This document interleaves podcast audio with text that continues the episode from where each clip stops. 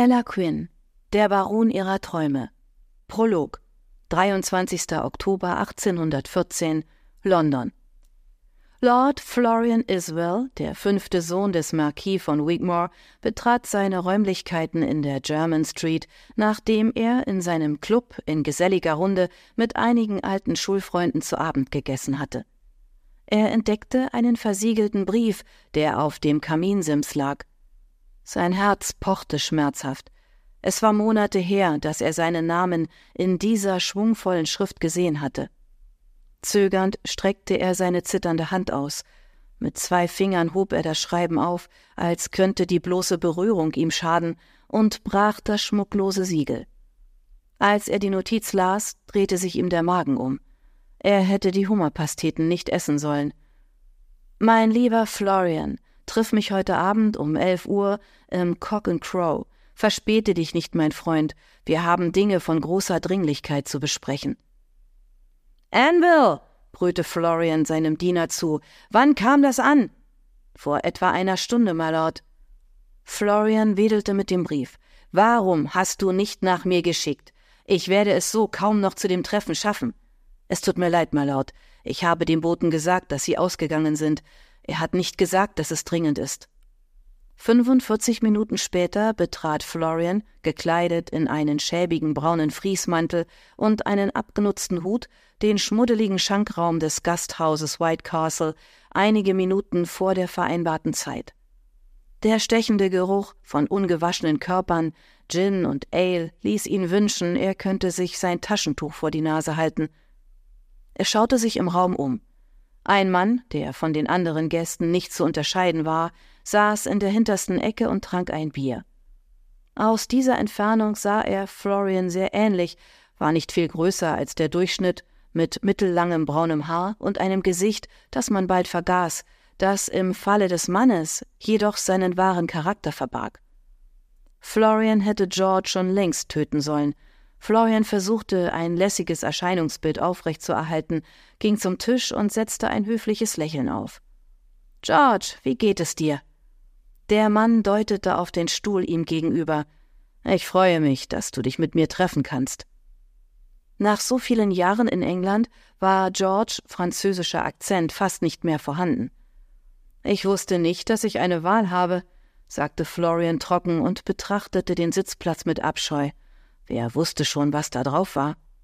Das Lächeln auf den Lippen des anderen Mannes erreichte nicht seine dunklen Augen.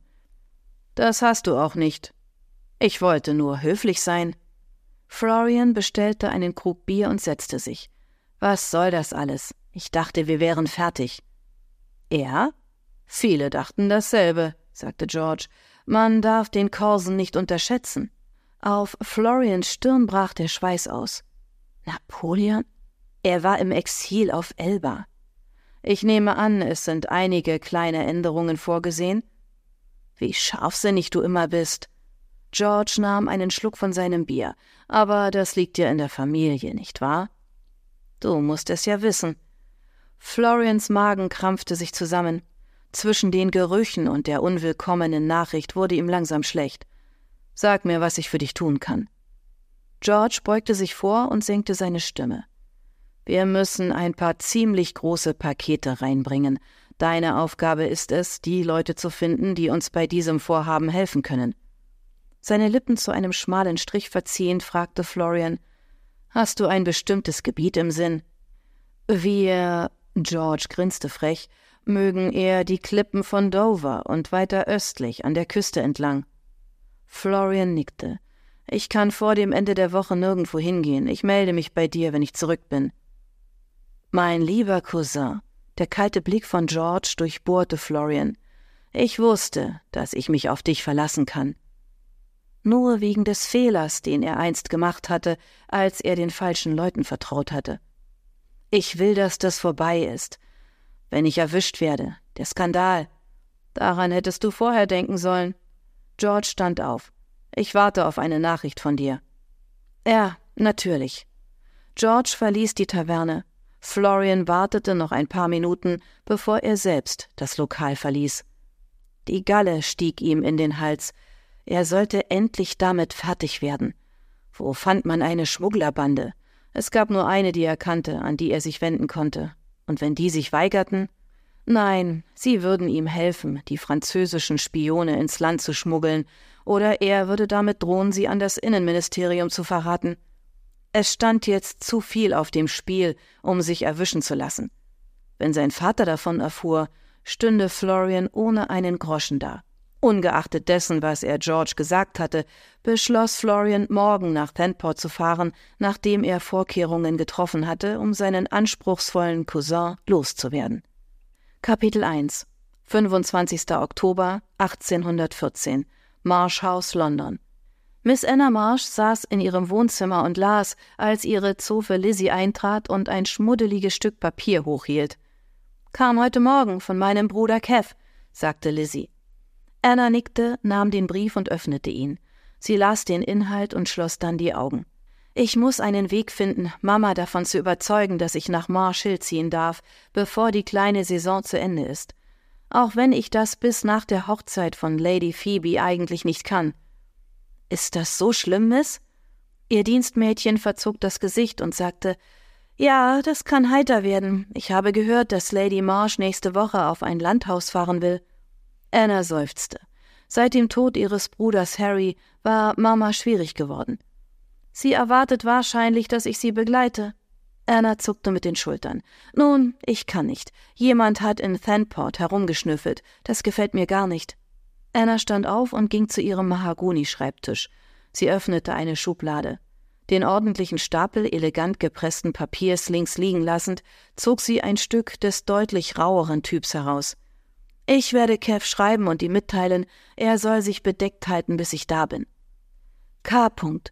Bis zu meiner Ankunft werden keine Informationen ausgetauscht oder Treffen anberaumt. Mr. A. -Punkt. Sie versiegelte die Nachricht und reichte sie Lizzie. Sorg dafür, dass das heute rausgeht, auch wenn du es selbst mitnehmen musst. Ja, Miss. Anna kniff sich in die Nase. Ich hoffe, das wird unser Leben nicht noch komplizierter machen. Was glauben Sie, was dieser andere Mann will? fragte Lizzie. Ich weiß es nicht. Anna schüttelte den Kopf. Aber ich habe das Gefühl, was auch immer es ist, es wird uns nichts Gutes bringen. Ich werde zu Mama gehen und versuchen, sie umzustimmen. Ich wünschte, sie und Papa könnten ihre Differenzen lösen. Lizzie nickte. Das macht die Sache noch ein bisschen schwieriger. Das tut es. Anna lächelte grimmig. Einige Minuten später klopfte sie kurz an die Tür zum Morgenzimmer im hinteren Teil des Hauses und stolperte hinein, um dann stehen zu bleiben. Der Herr, der auf einem Stuhl neben der Chaiselon ihrer Mutter saß, erhob sich. Anna machte einen Knicks. Sebastian, Baron Rutherford, stand auf und verbeugte sich. Anna kämpfte gegen den Drang zu lächeln an.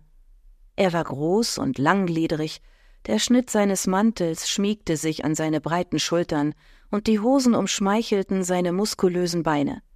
Er hatte Haare von der Farbe einer Haselnuss und unglaublich graue Augen.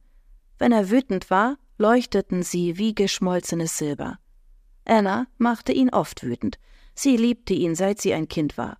Wenn er um ihre Hand angehalten hätte, als sie in die Gesellschaft eingeführt wurde, hätte sie ihn akzeptiert. Jetzt, mit 21, war sie weiser. Sebastian, er hasste seinen Vornamen, wie sie wusste, hatte die letzten paar Jahre damit zugebracht, hinter Annas bester Freundin Phoebe herzulaufen, die jetzt allerdings Lord Marcus Finlay heiratete. Da er sich nicht mehr hinter Lady Phoebe verstecken konnte und seine Mutter ihn drängte zu heiraten, hatte er sich an Anna gewandt. Doch die letzten zwei Jahre, in denen er nur um Phoebe herumgeschlichen war und sich nicht um Anna bemühte, hatten es ihr unmöglich gemacht, ihn zu heiraten. Es sei denn, er liebte sie wirklich und alles, was sie war. Sie war sich nicht sicher, ob sie sich überhaupt noch kannten. Anna begegnete seinem Blick kühl. Lord Rutherford, bitte, was führt Sie hierher?